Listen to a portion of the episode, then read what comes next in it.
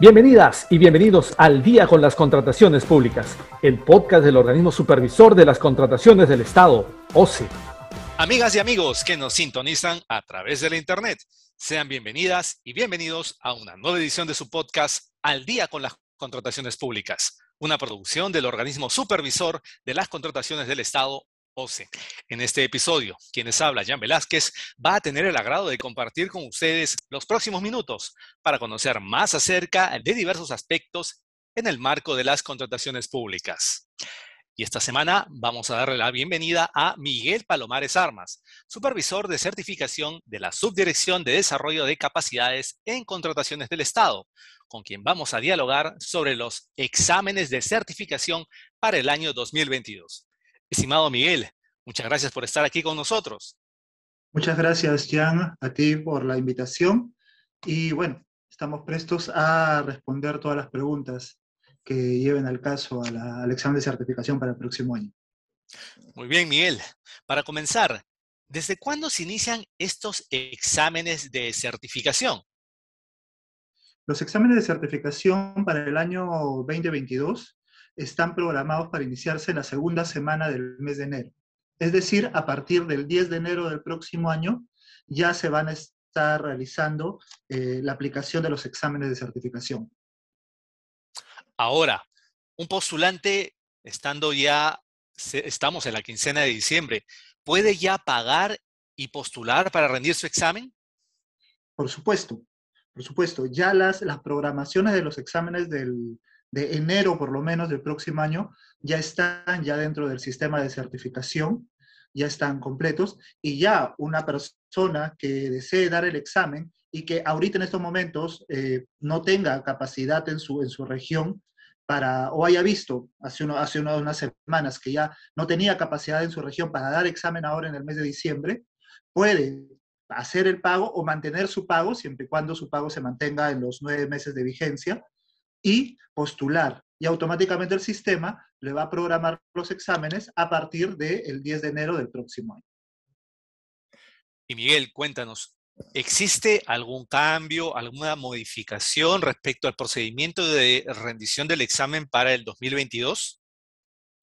Eh, en líneas generales, no. El procedimiento sigue manteniéndose de la misma forma.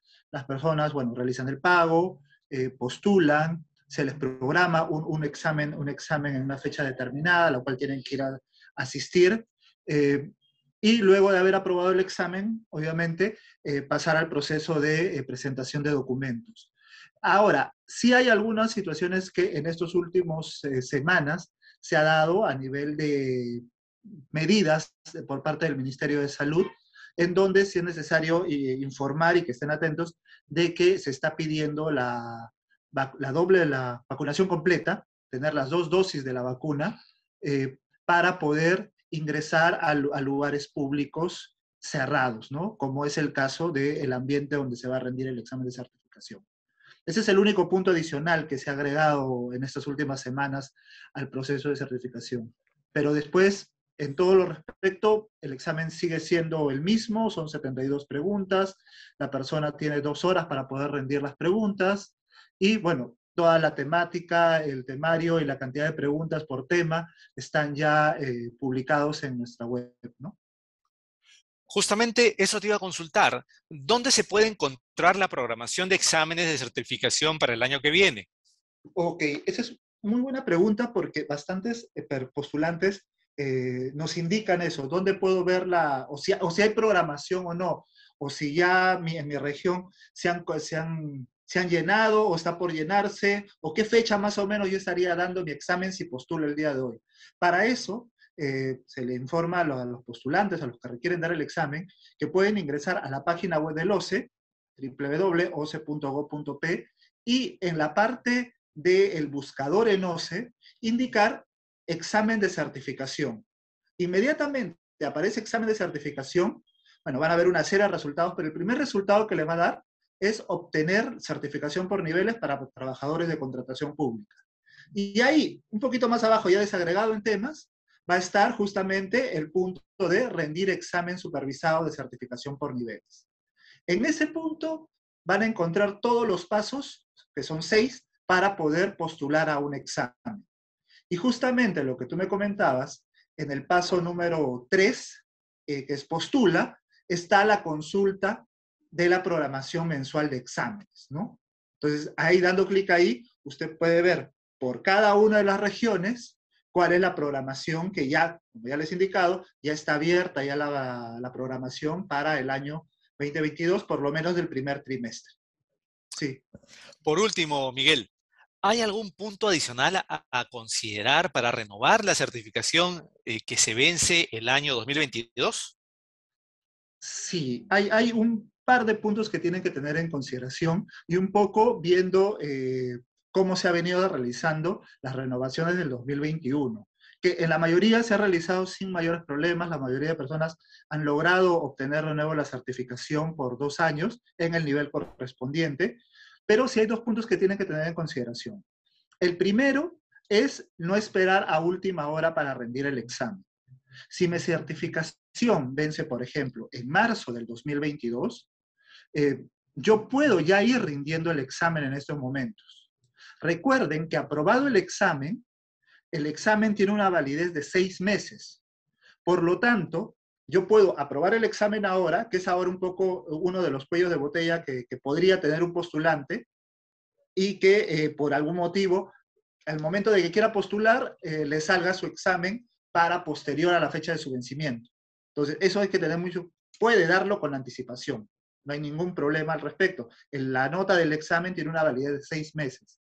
Y el segundo punto que tienen que considerar es de que si bien la Subdirección de, Desarrollo de Capacidades eh, evalúa los documentos y lo hacemos en un tiempo eh, relativamente corto, actualmente estamos en menos de una semana para evaluar los expedientes, bueno, nosotros tenemos 30 días hábiles para poder hacerlo, pero puede ser de que en algún momento se generen colas como ya nos pasó en, este año 2021, eh, por el mes de junio-julio, en donde había varias cantidad de personas que se, que se, querían certificarse, obviamente presentaban sus expedientes y se generaba una cola. ¿no? Nosotros, obviamente, los atendíamos dentro del plazo de los 30 días hábiles, pero en esos casos puede ser de que a lo mejor también uno presente sus documentos y después diga, no, mañana, me, mañana se me vence mi vigencia. Entonces, nosotros atendemos de acuerdo por orden de llegada de los expedientes.